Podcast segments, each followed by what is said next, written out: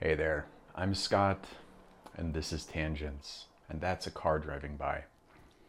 Um, I am recording this on Monday, the 12th of December, 2022.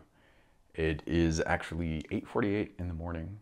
Um, normally, I would be kind of preparing for a meeting, but our headquarters is now in San Francisco, which means that our first meetings are on California time. And in the winter, California time is an hour before here. So a 9 a.m. meeting is at 10 a.m. my time, which feels a little weird. Uh, I feel bad about recording this when I should be air quotes working. Although, A, uh, I'm on track for missing my third pay period this coming Friday. Um, just got a notification from Gusto, who is the company that does our payroll and benefits, uh, that you know it's time to run payroll. And of course, uh, we're already two cycles behind, and uh, which I still I was the last person to find out the day before we didn't get paid that we were not getting paid. Uh, that that's left a that's left an impression. Let's just say. Um, now, to be fair, to be fair, like a decade ago, I moved to France, and my co-founder for this company was paying me. I thought, okay, I have a, a salary, I can work remotely, and um, was living in France, and then all of a sudden he's like, "Oops, sorry, sorry, can't pay you." Um, which, when it's the wintertime and you're living in Paris and uh, you don't really know that many people and it's cold and uh, you have no place to go, fucking scary as shit. Um, luckily, I had a friend from grad school and uh, her stepfather lived in the outskirts of Paris, and he was kind enough to take me in for a month uh, while I kind of got things sorted.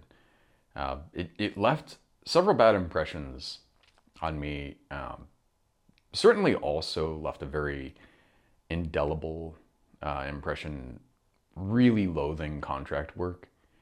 Because I, I know, um, I, I talk with Gil. You're probably going to listen to this.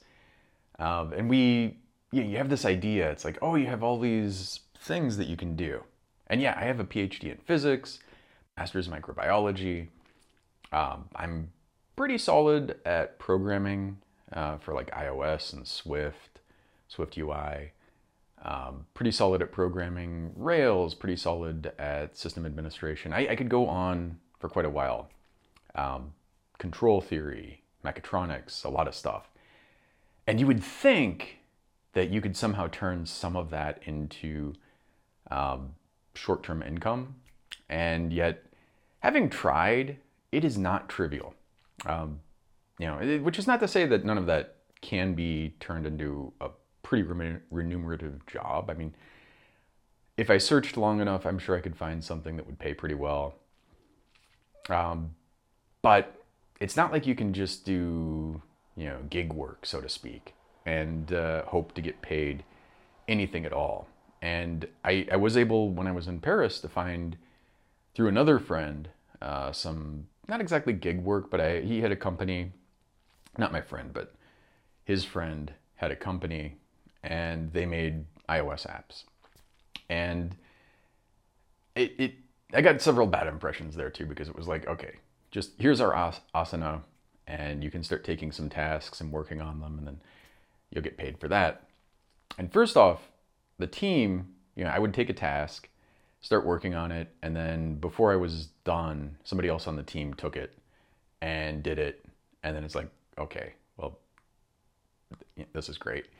And then when I finally was able to do stuff and get billable hours in, A, nowhere near the number of hours I was expecting per week because uh, there just wasn't enough work that was kind of like floating around. B, when I did get paid, it was like three months later after a lot of aggravation. And you may have noticed, you know, I wasn't getting paid from the other thing. And it's like, okay, you have money coming in, but it's not coming in for like three months, maybe. And because you have no real protections and you have no, you know, you're, you're a contract worker, there's no incentive to pay immediately. And in fact, the incentives are all aligned with just waiting as long as humanly possible. And so it was like, um, yeah, it, it's such a shitty position. I know so many people. One of the things I miss on Twitter is just being in touch with a bunch of people. And one of the things that I saw a lot there, especially with journalists, is like they've you know, they're journalists, they're good writers, they're good investigators, and they would take on these contract jobs and then they'd get paid like months and months later, or sometimes stiffed entirely. Like you did the work and you're not getting paid. And they would also get paid like nothing. So you got no benefits, you're getting paid too little, way too late, and uh, even that is very scrappy. You know, you're not. It's not like you can just say, okay, well, I'm, I'm good to work now. I'm going to start doing some work, and then you're done. Uh, and yeah, there are there are sites like Guru.com and you know a whole a whole slew. I don't know. I haven't looked recently, but there are things like this, and you can get in those, or Fiverr or whatever. You can get in those, and you're competing against a bunch of other people who are willing to do the work for nothing. It's like this race to the bottom. And if you do get the job, yeah, you're you're doing a lot of work, getting paid a fucking pittance, and you know some of these sites at least make it relatively difficult to stiff you, but some of them, you know, it's just like people who don't have money putting out jobs, or people who maybe they do have money but they're not really prioritizing doing this. So it's very easy to do a decent amount of work and either not get paid or not get paid for months. And it's shitty and you know it's it's one reason like the whole air quotes gig economy is such bullshit because it's like okay um, in, in, addition to the fact that and I, I feel like uber really exemplifies this although there are so many things like this but uber gives you this thing where it's like okay you have a car you can turn that into money and yeah it's kind of technically true you have a car you have time you can work i've never driven for uber or anyone else but I have talked with a lot of drivers, and there was a time when they were getting paid not too badly. Uh, you know, you could make a decent amount of money apparently, because it was supplemented uh, um, very heavily by investor money. Because like all of these fucking sham companies, the whole existence of the company fundamentally does not make economic sense. The amount of money that you can take in for those rides is not enough to pay people and and then the, the lie that they would always tell is like, well, we're going to eventually replace the drivers. The thing about that, this is how they conned a bunch of investors into like, oh, well, they'll get rid of the drivers and then they can suddenly turn on profit. Um, you know, it's like, well, yeah, they're running at a loss, but that loss is just reinvesting into the company, and then eventually, when they want to, they can turn on profit. Um, the problem with that, and it's not a small problem, the problem is that those drivers are fronting all of the capex for the company. The cost of the vehicles, the cost of the fuel, the cost of maintenance, all that stuff is an unaccounted for cost. It's baked in, if you will, to what you're paying the drivers. So you have this idea that, okay, we can start not having drivers. It's like, yeah, but you've got to buy cars, you've got to somehow fuel them, uh, whether that's electricity or gas or whatever and uh, you know having the autonomy and all this kind of stuff very non-trivial and uh, and so the overall cost of that significantly exceeds the cost of having people do it and then oh by the way if you ever could like that there's this whole lie about well you get get a monopoly and then you can charge whatever you want. Uh, and then you can also be profitable. Well not exactly because a you've got lyft who's also not going to die. And B, the barrier to entry for a company getting into this space is so low that if you raised your prices, somebody'd go like, hey, shit, I'm just going to invest 10, 20 million dollars and start doing my own Uber Lyft thing. And there's no reason that you can't do that. And now you can charge enough to pay people, and now um, you know you have this cycle where it's just fundamentally it's going to bounce, and everybody's losing money. So it's a fucked up situation and it's annoying. and and so, you know, not not to really go off on a tangent, but the thing the thing here is you there are there are things which you could do in principle to make some amount of money. Like in principle, I could probably work at Starbucks, say. In principle, I could certainly get other shitty jobs. I could I could work at Intel, or I could work at even ASU. Getting that job takes time, and then you know ASU at least has some benefits to it. Uh, working at Intel, I've talked about this many times, so I'm not going to go back into it, but it's shitty and it's a lot of work, and you're getting paid what sounds on paper like a lot of money, but it's not really that much money, especially when you convert that to like, oh, you're working days and nights and weekends and all this stuff, and you're working on stuff that's just boring, and or or you know, like you're increasing the yield on chips by a half a percent and saving the company millions of dollars, but you're getting, you know, maybe a couple hundred bucks for your. Uh, thanks, we got a patent for uh, for this. Um, it's just not a good situation. There's not a lot of stuff there that really makes me want to go like, yeah. But anyway, I, I don't want to talk about that. Um, my, my ex is actually looking at new positions. I, am going to talk a little bit about it, I guess. But um, my ex on testosterone, and it is interesting to see, not surprising in many cases for me, but uh, interesting to see their experience um, getting sort of hormonally masculinized and sort of the differences in thoughts and perceptions and uh, the whether it's not being as risk averse um, or being more interested in certain kinds of work or you know, whatever. There are a lot of things that have changed, and it's interesting. It's interesting. One of these is that they, and they kind of already had this like, I don't like going into spreadsheets and doing this kind of stuff and being in Zoom meetings all the time. But now they're really thinking like, oh, I should just do some kind of a trade, like build something or whatever. And I could totally see the appeal of that. Although, again, yeah, manual labor usually is pretty. I mean, it, it, it's sort of a fucked up thing about our whole system that you know it's like uh, you have all of these options all the options kind of suck. It's not like you're finding the best option, you're finding the least bad. It's like you have Trump and you have Biden, and they're both shitty. And yeah, Biden is marginally better, so you're stuck kind of voting for him, but none of them none of them are good at all. This is the situation with work, I'd say. Um, unless you happen to be like so privileged that you're you know, basically handed millions of dollars for very little work, which there are there are many people who you know do that, and and not just people who are born into it, but there are lots of people who make millions a year or more, and yeah, the mythos is like they're working harder than everybody else. Bullshit. They're not working nearly as hard as somebody cleaning the restrooms or up on a roof. And I guarantee they're probably not working as hard as I am or many other people they're probably not working as hard as you are. And they're getting paid massively, massively more for it. And they're probably being dicks about it too. And they're in a position to do stuff. I mean, you think about like Musk is in the position to pay a lot of people well and have them have good jobs and get stuff done and do interesting things. But instead, he's like firing half the people, trying to make up for his billions in um, in loan servicing that he has to pay.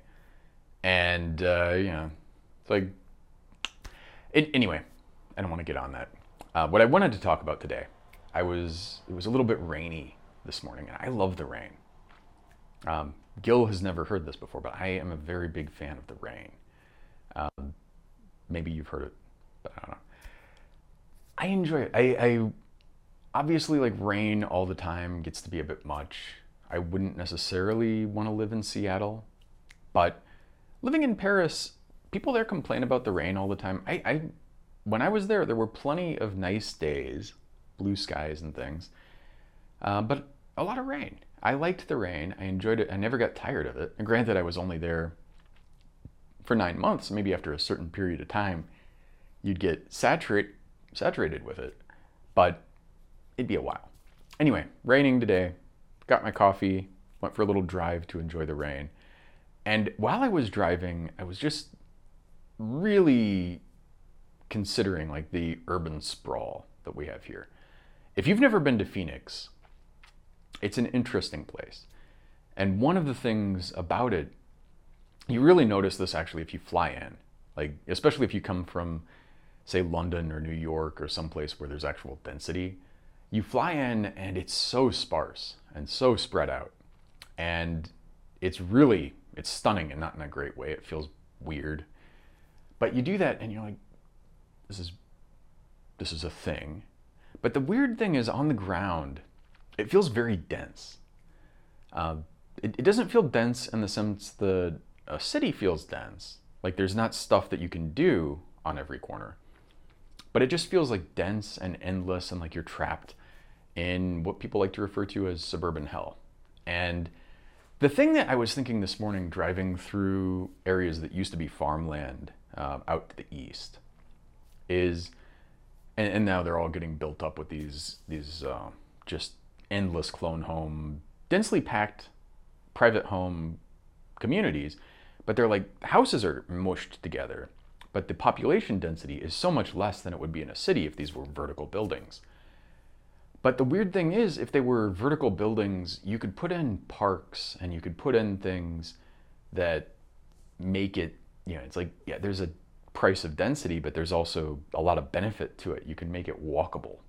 Whereas here, I don't even think you could practically make it walkable because, like, the distance that I used to walk um, to the grocery store or to the patisserie was probably like right now walking out of my neighborhood and getting to a major street.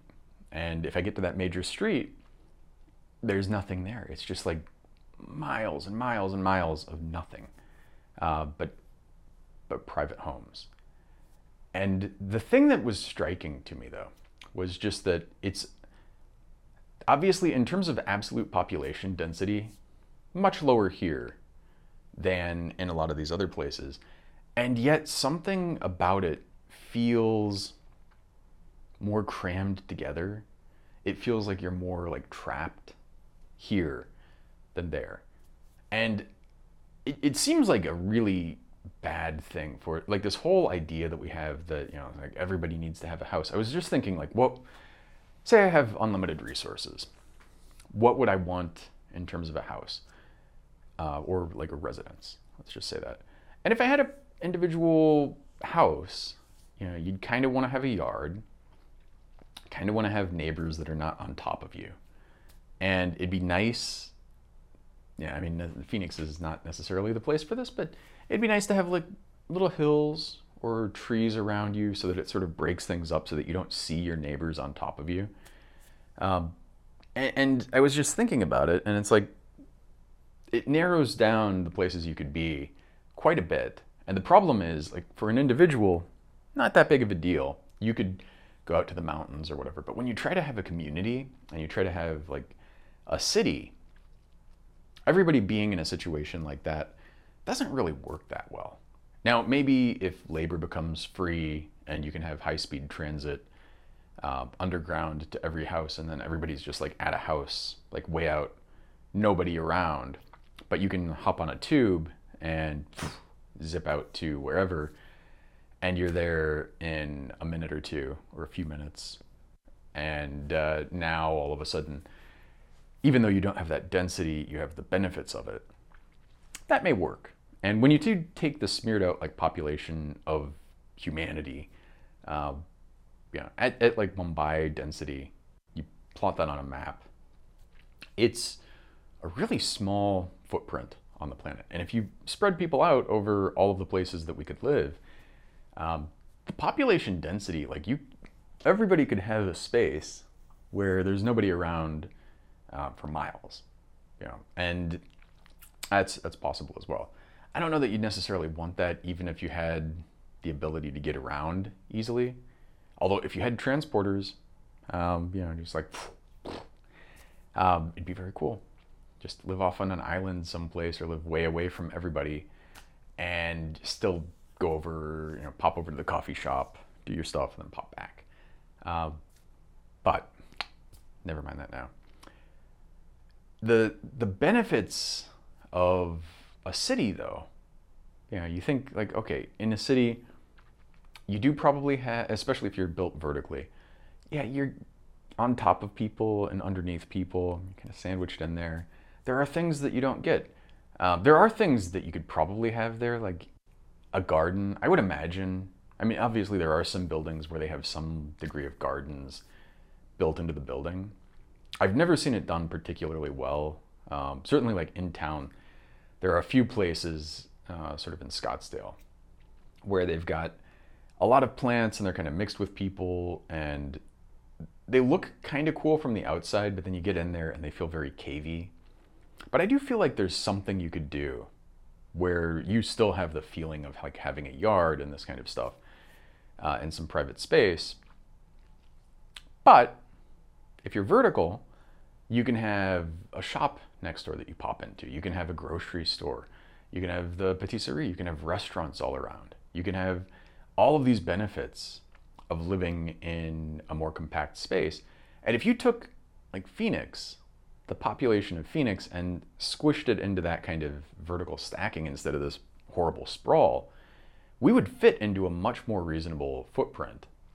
And we'd also, I think, have much better lives because a getting around you'd probably have like underground or uh, like a su- either a subway or a light rail that's a better network than what we have and b things would be walkable and of course also like you have tall buildings they can give you some shade uh, if you if you did design this well you probably have sunshades that are also solar panels over the the walkways and you could have trees and things that are just kind of nice and have this stuff maintained.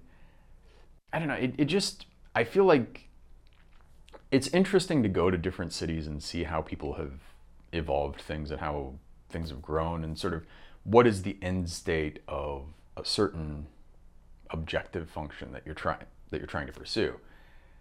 And this idea of the sort of American um, single family home with a yard and a fence and all this shit it really leads to, I would say, an extremely unpleasant situation. It's like, yeah, individually, if I could have a house and not have any neighbors, or not have any neighbors that are on top of me, and have a big yard and have all of this stuff and it's really nice, that'd be nice. But when everybody's trying to do the same thing, it just leads you to such a shitty, unpleasant situation. And then on top of that, like because of the way that we've architected our cities and because we've organized everything around cars, uh, yeah, I mean, you look here at these roads. Now, the, the one good thing about the roads here, I keep thinking this, the roads here, because we have three lanes both ways and the, the chicken lane, the, um, the turning lane in between, in a lot of places, you could probably put light rail down the middle. You could even still have the turning lane, just have it be elevated. But you could have light rail down the middle or take up one of those lanes or half a lane on each side and then still have two lanes of traffic on either side and have you know actual public transit. Uh, it, it, was a thing. I don't know if I talked about this the last one of these that I recorded, but I was uh, I was driving down uh, through downtown Mesa sometime last week, and I'm driving down and the light rail goes down there. And I'm looking at the light rail, and it was a huge ordeal to get it to go just to downtown Mesa, down to Gilbert Road. And big fucking deal. Now that it's done, I think it's kind of awesome. The, the light rail here is very slow and it's kind of, you know, but it's better than nothing. And uh, just sitting there looking at it, it's like, okay, it stops at Gilbert Road. If it just took a right turn down Gilbert Road and went down. And now, granted, walking or biking, you know, I, if I go biking, often I would bike from where I live to downtown Mesa is like the distance that I'll go and then come back. I, I don't generally go that much further, so we're not close.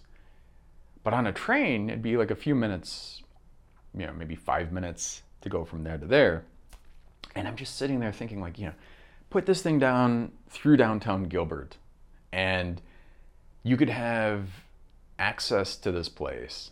And it, and I feel like it's almost, obviously, nothing is inevitable, but you just look at it and it kind of wants to happen. It's, it's just such an easy thing. It's like, okay, the train turns right, goes right down there, goes right through downtown. And now all of the restaurants and shops downtown Gilbert have access to this. People can go get drunk and then just hop on the train. People can come from the other side. They can come from downtown Phoenix, come out here, meet up with their friends. Like I, I remember years ago, uh, and actually I think this, I think uh, the the pizza place that I went to with my friends there is no longer there, but um, I'm trying to think of the name of the, the pizza place, Pomo. Pretty sure they're closed because oregano's beat them. Uh, but some friends were at Pomo, and I was living in Tempe at the time. And it's a long fucking hike to come to downtown Gilbert, and then you have to park. Now, granted, there's a lot of space out here, so the parking lot. It's not like you're. It's not like New York or LA where you're like fighting to get the park. But at the same time, if you could just hop on a fucking train and then pop out here, and especially if that train came within walking distance of where you live, it'd be amazing. It, it's just it, it's like the one good thing about Caruso in LA that like I I would not vote for him. I'm very glad he lost, uh, but I have been to his malls, and if you go to his malls, it's almost like a walkable city. And you just imagine like okay, if this asshole was working on LA, because the thing about LA, and it, it's the same thing actually. If you go to downtown Glendale, for example, um, there's a there's an area there where you're like, this just wants to be a fucking train. Just put a train down the middle, um, and then connect it to the city. If it was an electric, uh, you know, like subway slash light rail, and uh, you know, it could be, it could actually be a really nice place, and it could be a walkable city relatively speaking. Although it's got the same thing where everybody's getting these single family homes and then you have, you know, like just a, a fucking mess. It doesn't need to be that way. This is not the way, you know, there, there are experiments that you can do and they're interesting. But this is something where you go like, okay, this is this is bad. We need to stop this shit and do something better. Now, I'm not saying necessarily build Paris or build New York. But, you know, there are things that we could do that would be so much better. And they would be, you know, maybe you don't get your little yard as much and you don't have the, the privacy that you have currently. Although if you built the if you build multifamily housing in the right way, you can have soundproofing. Uh, you can have stuff where like me walking and stomping my feet doesn't like annoy the neighbors below me or you can do it cheaply like the place that I was before here that pushed me into Gilbert because this place opened up and that place was like driving me insane because my upstairs neighbor um, had ridiculously heavy feet. Uh, but anyway, I'm just annoyed by that. That was the crazy thing about that is that's like probably four or five years ago now. I've been here too long. I need to get the fuck out. Anyway, um, this density thing is interesting to me. Total, totally aside from that, um, actually, two things about density. Physics side of density. Nothing to do with the thing I wanted to talk about. The, the sprawl and the living conditions is the thing that I was thinking of here. I do think, really, assuming there's no catastrophe, I think eventually there will be a train going through downtown Gilbert. I think eventually Phoenix might actually be a nice, livable city um, the the weather notwithstanding. But it has the pieces there, and it's like you know, in time, thirty years, fifty years from now, you could imagine things getting much better. I just wish it wouldn't take so fucking long, you know. There, are, I wish there weren't people on Gilbert Town Council going like, "Oh no, we can't have the light rail." Like, fuck you guys. We're not gonna have apartments here in Gilbert. We need to just keep this urban sprawl thing. This was their fucking campaign. And it was every fucking sign for every fucking candidate for the town council. Really fucking annoyed me.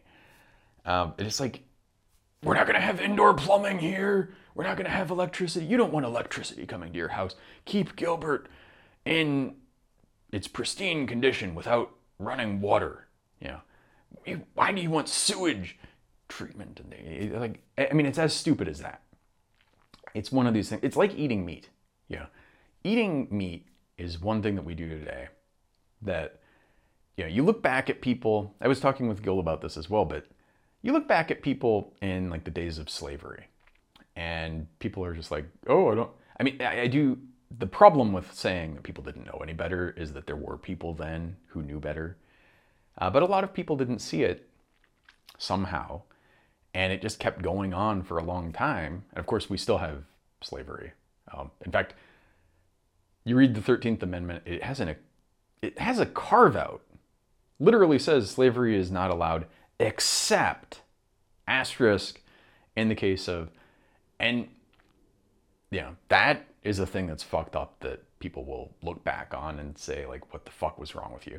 The fact that you have yeah, uh, approaching rapidly approaching a trillion dollars a year wasted on the military and the thing that, the thing about that is like we're spending wartime levels of military spending. But most of that is not even going to the military. Most of it is just going to contractors and people. You know, it's basically like a, a really expensive jobs program. And instead of building infrastructure and building uh, capabilities and building you know things that we like, instead of jobs like building light rails and things like that, we're just building tanks that go out and they roll off the production line and then roll into a fucking farm in the desert. Building planes that cost, you know, hundreds of millions of dollars. And I mean, they're cool, but it's not really the best use of fucking money. And we're spending it like we're at war, like we're at the peak of World War II, but we're not. And the thing that's fucked up about it also is that if we ever were in a war, our actual readiness, if we were ever really tested, um, we would not come out well. You know, it's it's it's going to be a very rude awakening if that ever happens. You know, you look at Russia and uh, the Ukraine, or Russia and Ukraine, I should say. You look at that and you're like, oh, ha ha, Russia sucks. Well, if we were ever in that situation, granted, we have more money and we have more resources and all this kind of stuff. Um, we suck too. And it would be very evident very quickly if we were ever really tested. And we, I mean, we kind of were tested in Afghanistan and Iraq, Iraq and, you know, Iran, Iran, all these places. Don't, don't really look that great. Syria, you can just kind of go on. Anyway, um, it's, it's frustrating because you're burning so much fucking money. We have all these police our police spending is so high that it is it would be the third largest military in the world after China and then ourselves. So we have two massive militaries there. And again, there's there's ridiculous amounts of evidence that the police actually do nothing to promote safety or to reduce crime. This is, I mean this is it's crazy when you actually look at it because it's like, oh yeah, we need cops because we need crime is going down and the police aren't doing fucking anything about it. They're or, or yeah, I mean it fluctuates, but on average the trend is downward. It's very little to do with police forces. And it's it's essentially decoupled, like the amount of money you spend on police, not really doing anything for or against crime other than the fact that they're spending all this money on police rather than like housing people. And they have the police out there uh, harassing unhoused people. There's another thing people will look back today and think you fucking barbarians. Like what the fuck you have people just living on the streets and rather than helping them your thing is just we're going to spend the world's third largest military on people who will just drive up and harass those people and move them off to someplace else. You're not going to help them. You're going to fuck them over and you're going to have a bunch of fat asses in their giant SUVs come out and fuck with them. Like and rather than have like actual treatment for people with mental illness, you're just going to throw them on the street and then throw them in prison. And oh, by the way, um, once they're in prison, got no civil rights, you're not allowed to vote, and you could be, according to our Constitution, a slave. It's fucking great. You're doing you're doing fantastic, America. Um, yeah, I mean that's a thing. Look back on that. You look back on people eating meat, and yeah, I I do eat meat, and I have milk. I have um, I have mochas, which, which have milk. Although I'm getting transitioned slowly into oat milk. Um, Chobani, what is it called? Extra thick or extra creamy, something like that.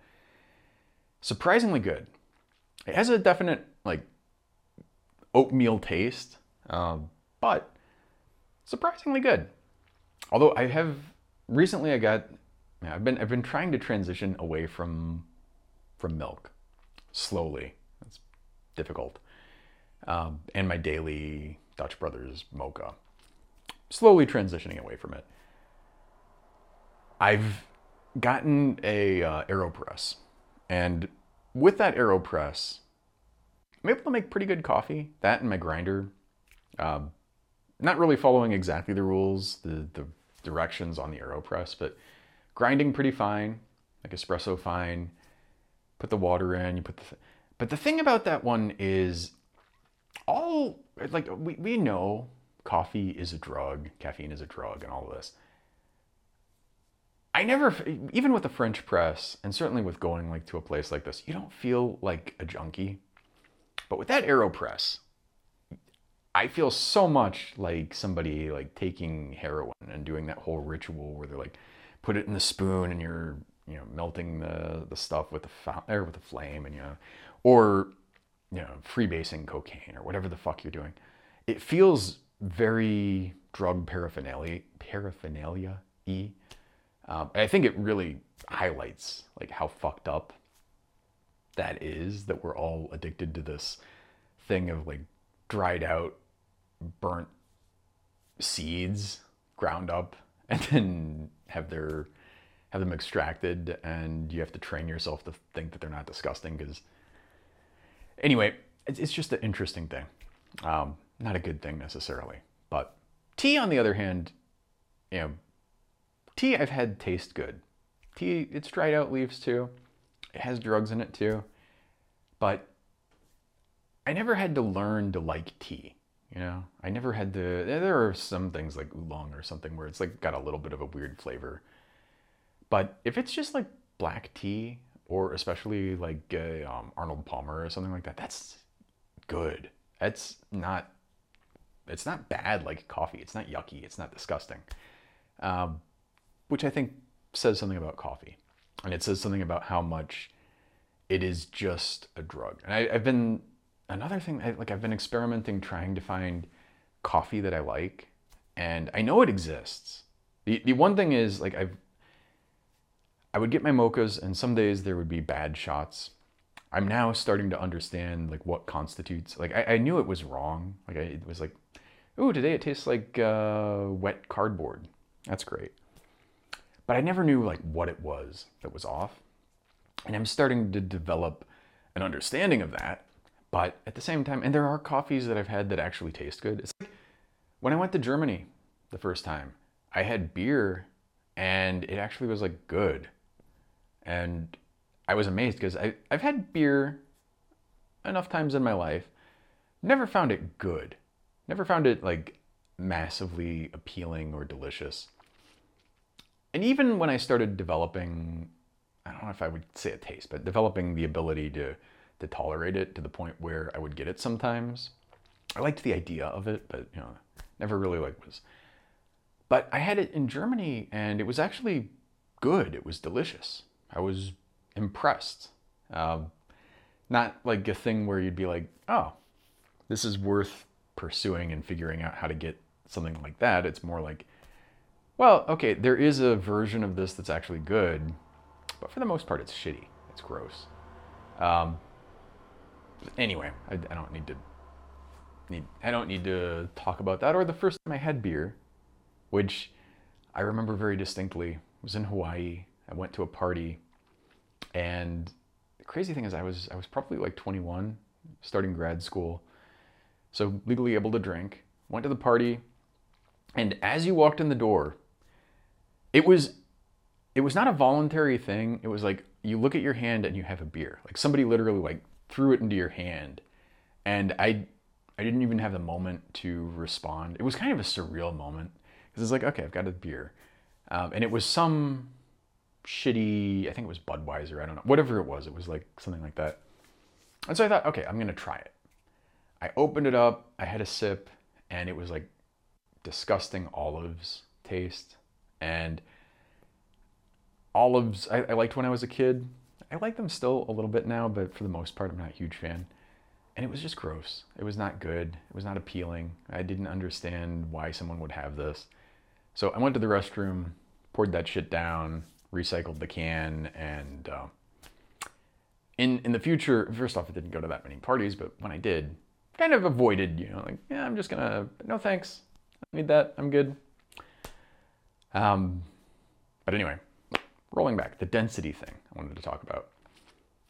And a couple of a couple of things. So one, for a variety of reasons, I've been looking.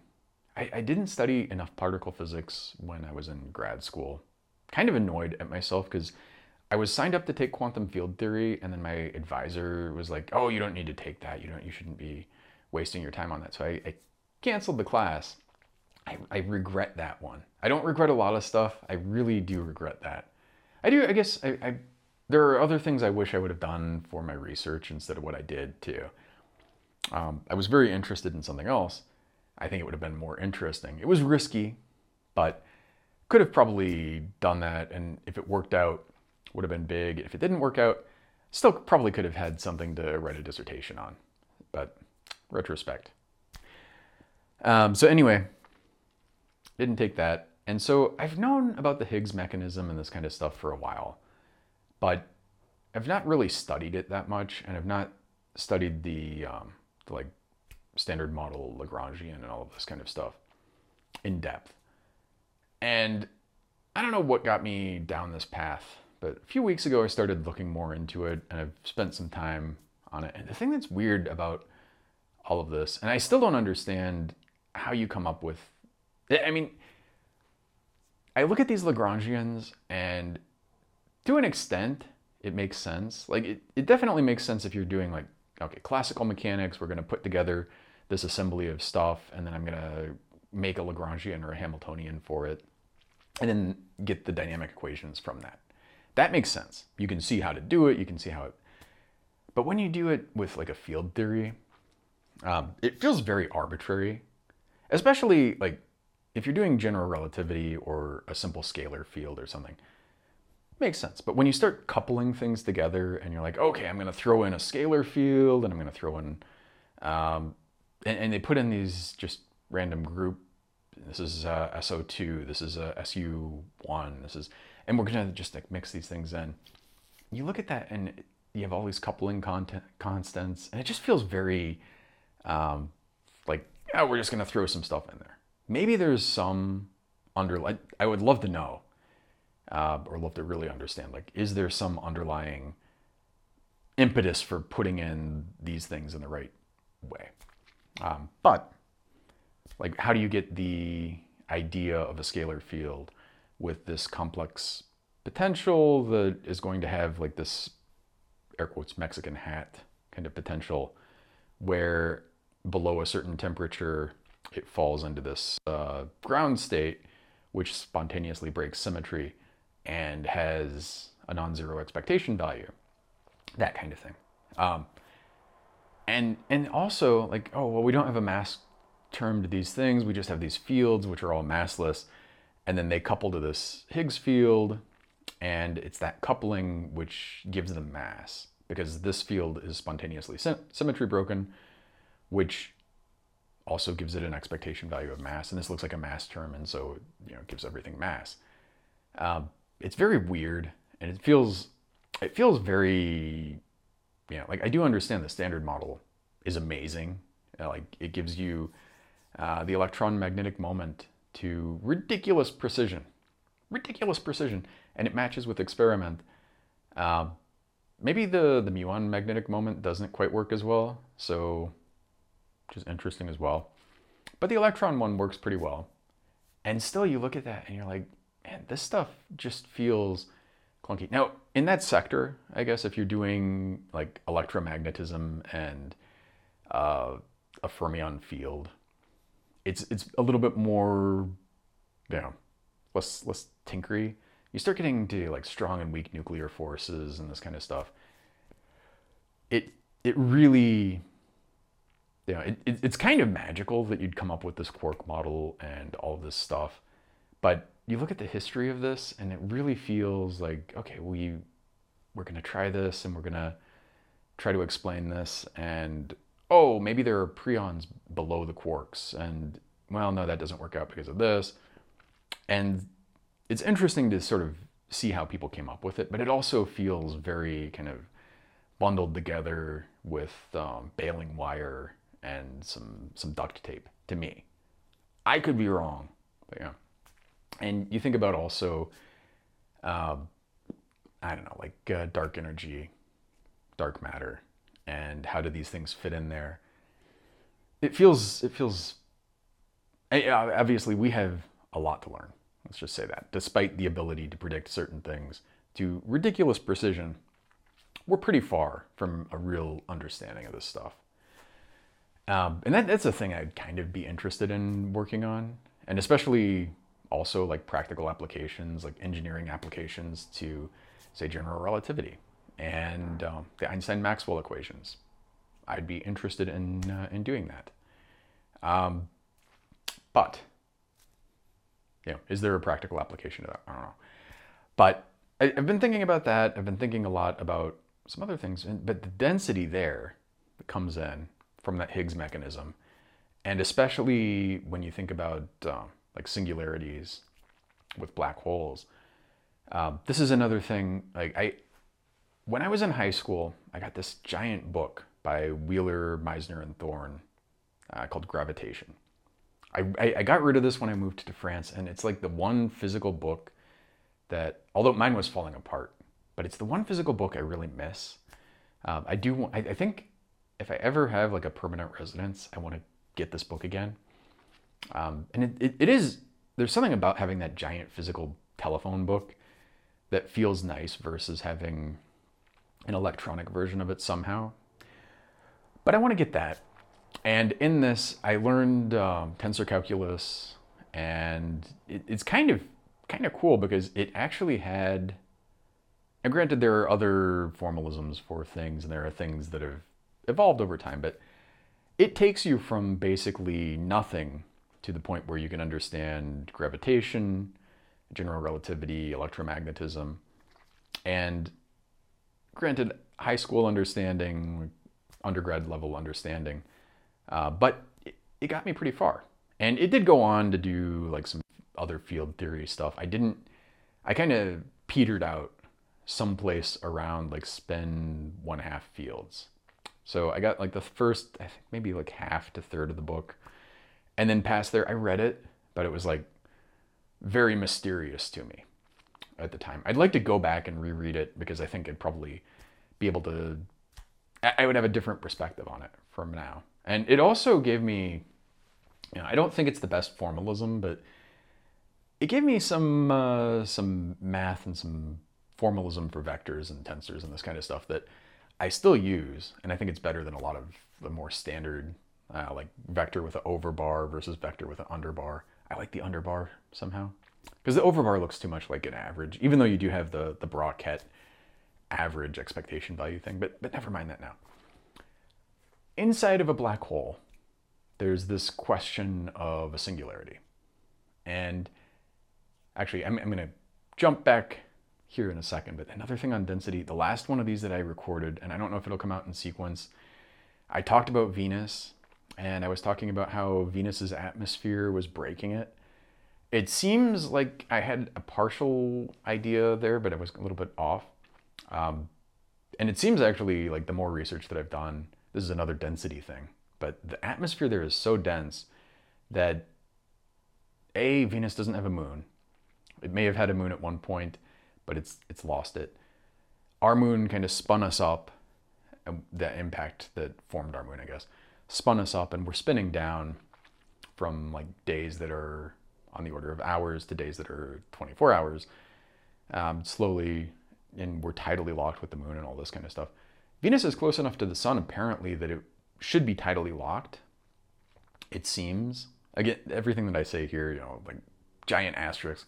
I am not an astrophysicist, and I'm like a casual observer to this stuff. So you know, don't take take it with a big grain of salt. But my understanding is it should be tidally locked, but because it's got this super thick atmosphere causing drag on the planet, it's actually got this retrograde motion rather than being tidally locked, which is weird. Um, it's not the spinning down that I thought, although that may be true as well, but it, that one is more complicated. But it's interesting to me that, um, yeah, you just look at the differences between these two planets and the fact that we're habitable and uh, they're not.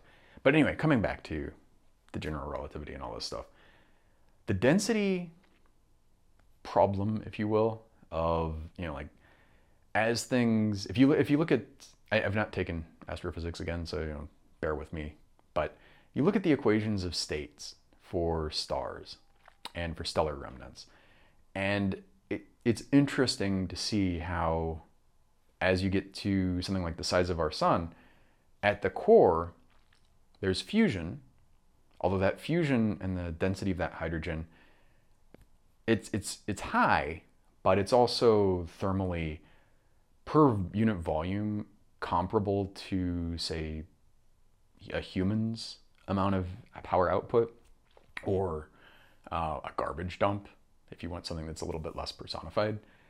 And it's just that it's so massive that you take that little bit of power output and it's it's heating you know like that energy has to go someplace you put all that together in a massive volume and it creates this ridiculously hot thing. But individually per unit volume, it's not that remarkable. In, in fact, if you had that as a fusion reactor, uh, wouldn't be very interesting. Like, it would be useful, but you'd really need something that's much more like a thermonuclear bomb.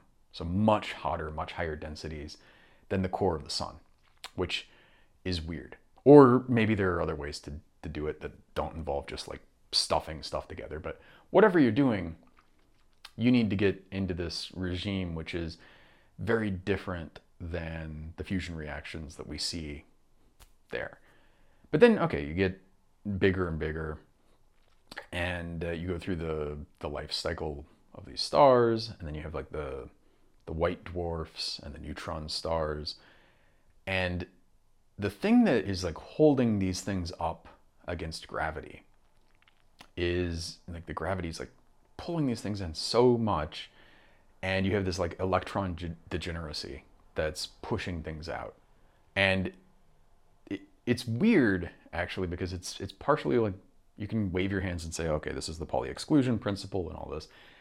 But it's also got something to do with the effective temperature and like how much those electrons are moving or how much uh, as you get down to a neutron star, how much these things are moving. They're, they're essentially moving relativistically. And that is giving an outward pressure that's countering the inward pressure of gravity.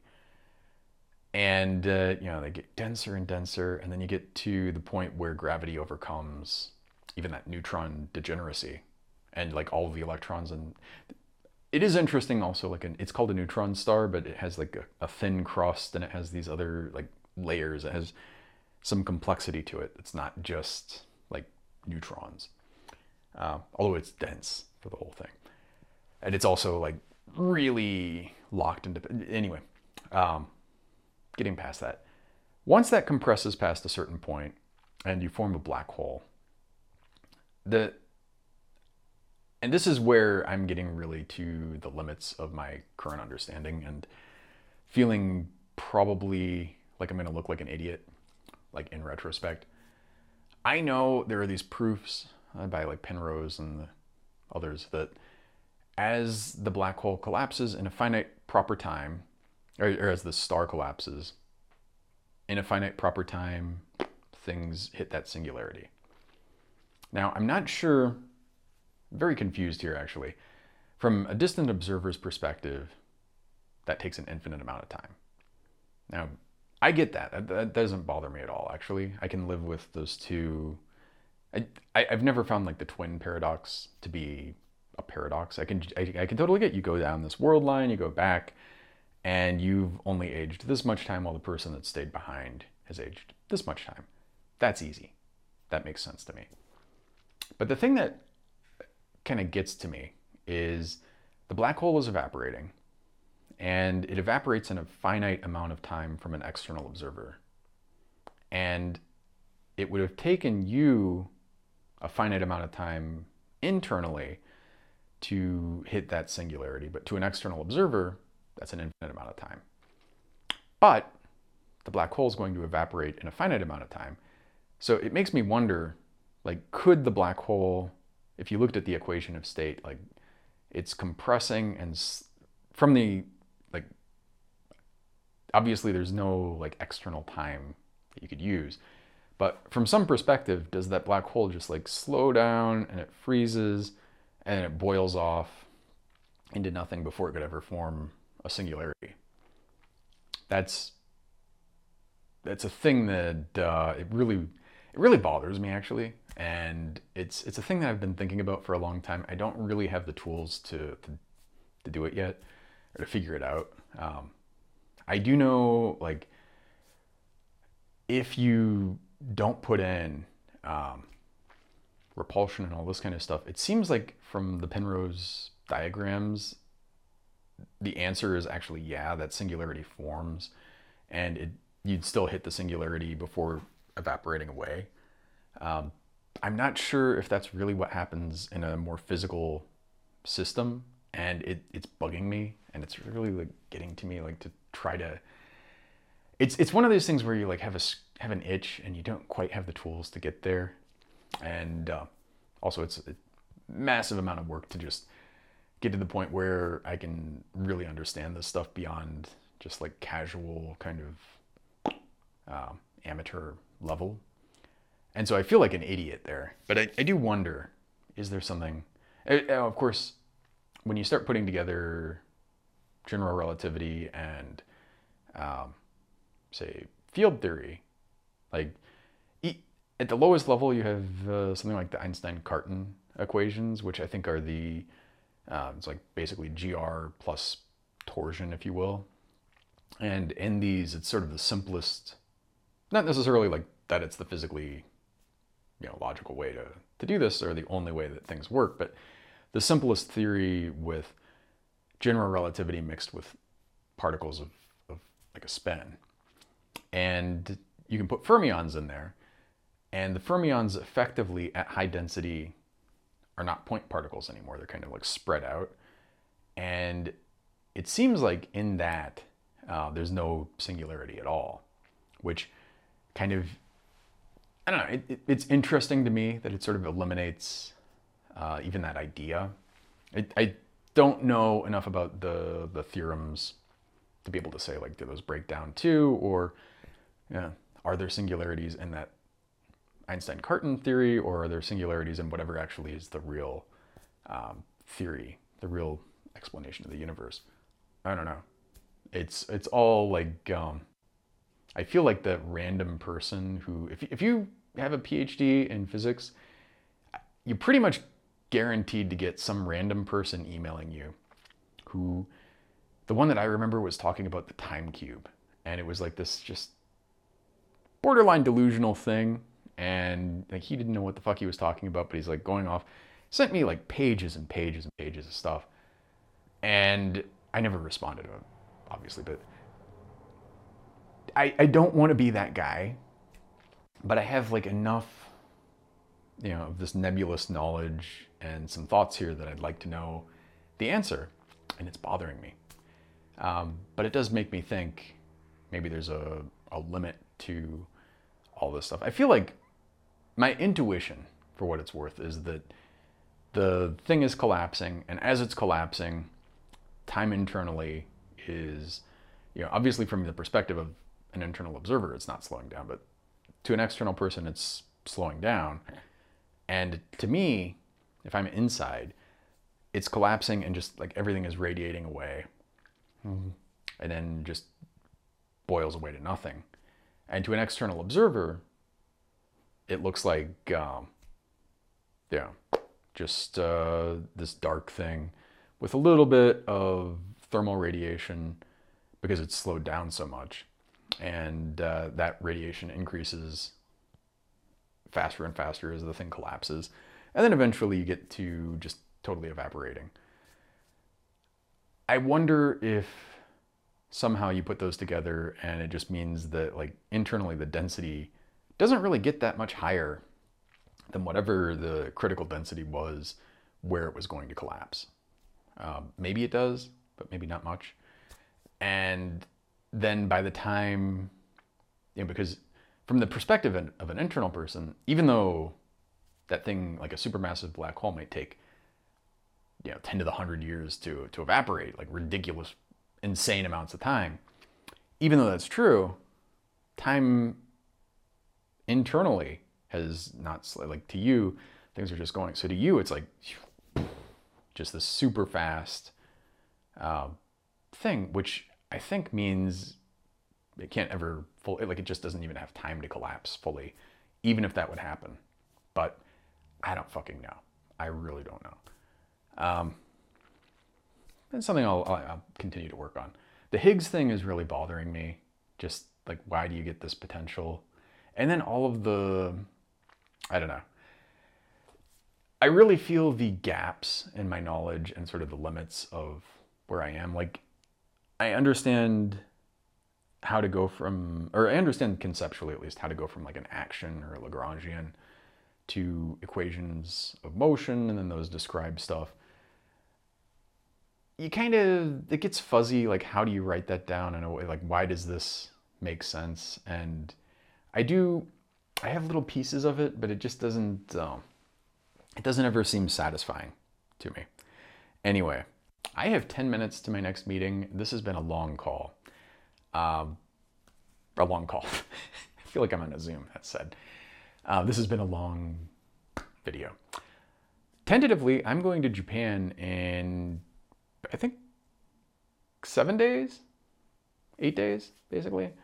Uh, we'll see how that goes. I, I do think I'm probably going to go because, like, even if I'm not getting paid anymore, I have enough room on credit cards that I will be in a very bad place when I come back. But if I don't get paid and I don't go, I've already got like 2K that's frozen that I can't get back. And it's like, I don't know. Maybe it's because I saw Defending Your Life when I was a little kid, but I, I, I don't think, A, I don't think money is real. Yeah, it's just a collective delusion that we all agree on that kind of somehow works because everybody's participating in it. Uh, but also, you know, I don't know. You sort of sort it out, and it will suck.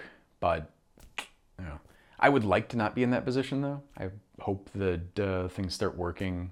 Um, I also hope that I'm not working a load on stuff that I don't want to be working on over that trip because that would not be fun either. Um, damn. I, I remember when I started planning this and it was like, okay, I'm starting to get comfortable.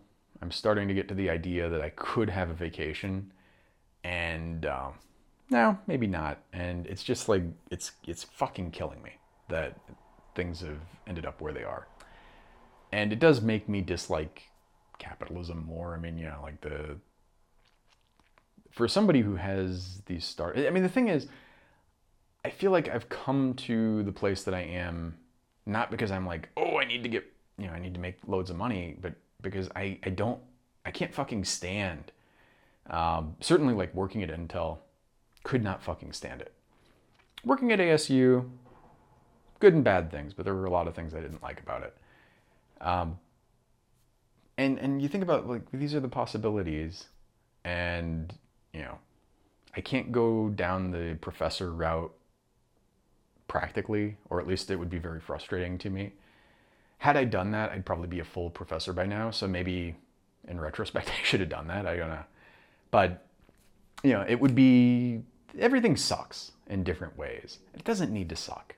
And it annoys me more that we can t- I mean, there's the thing. Like once you realize we made up all this shit and it is the way it is because we have this shared collective delusion. It's like make it fucking better, people.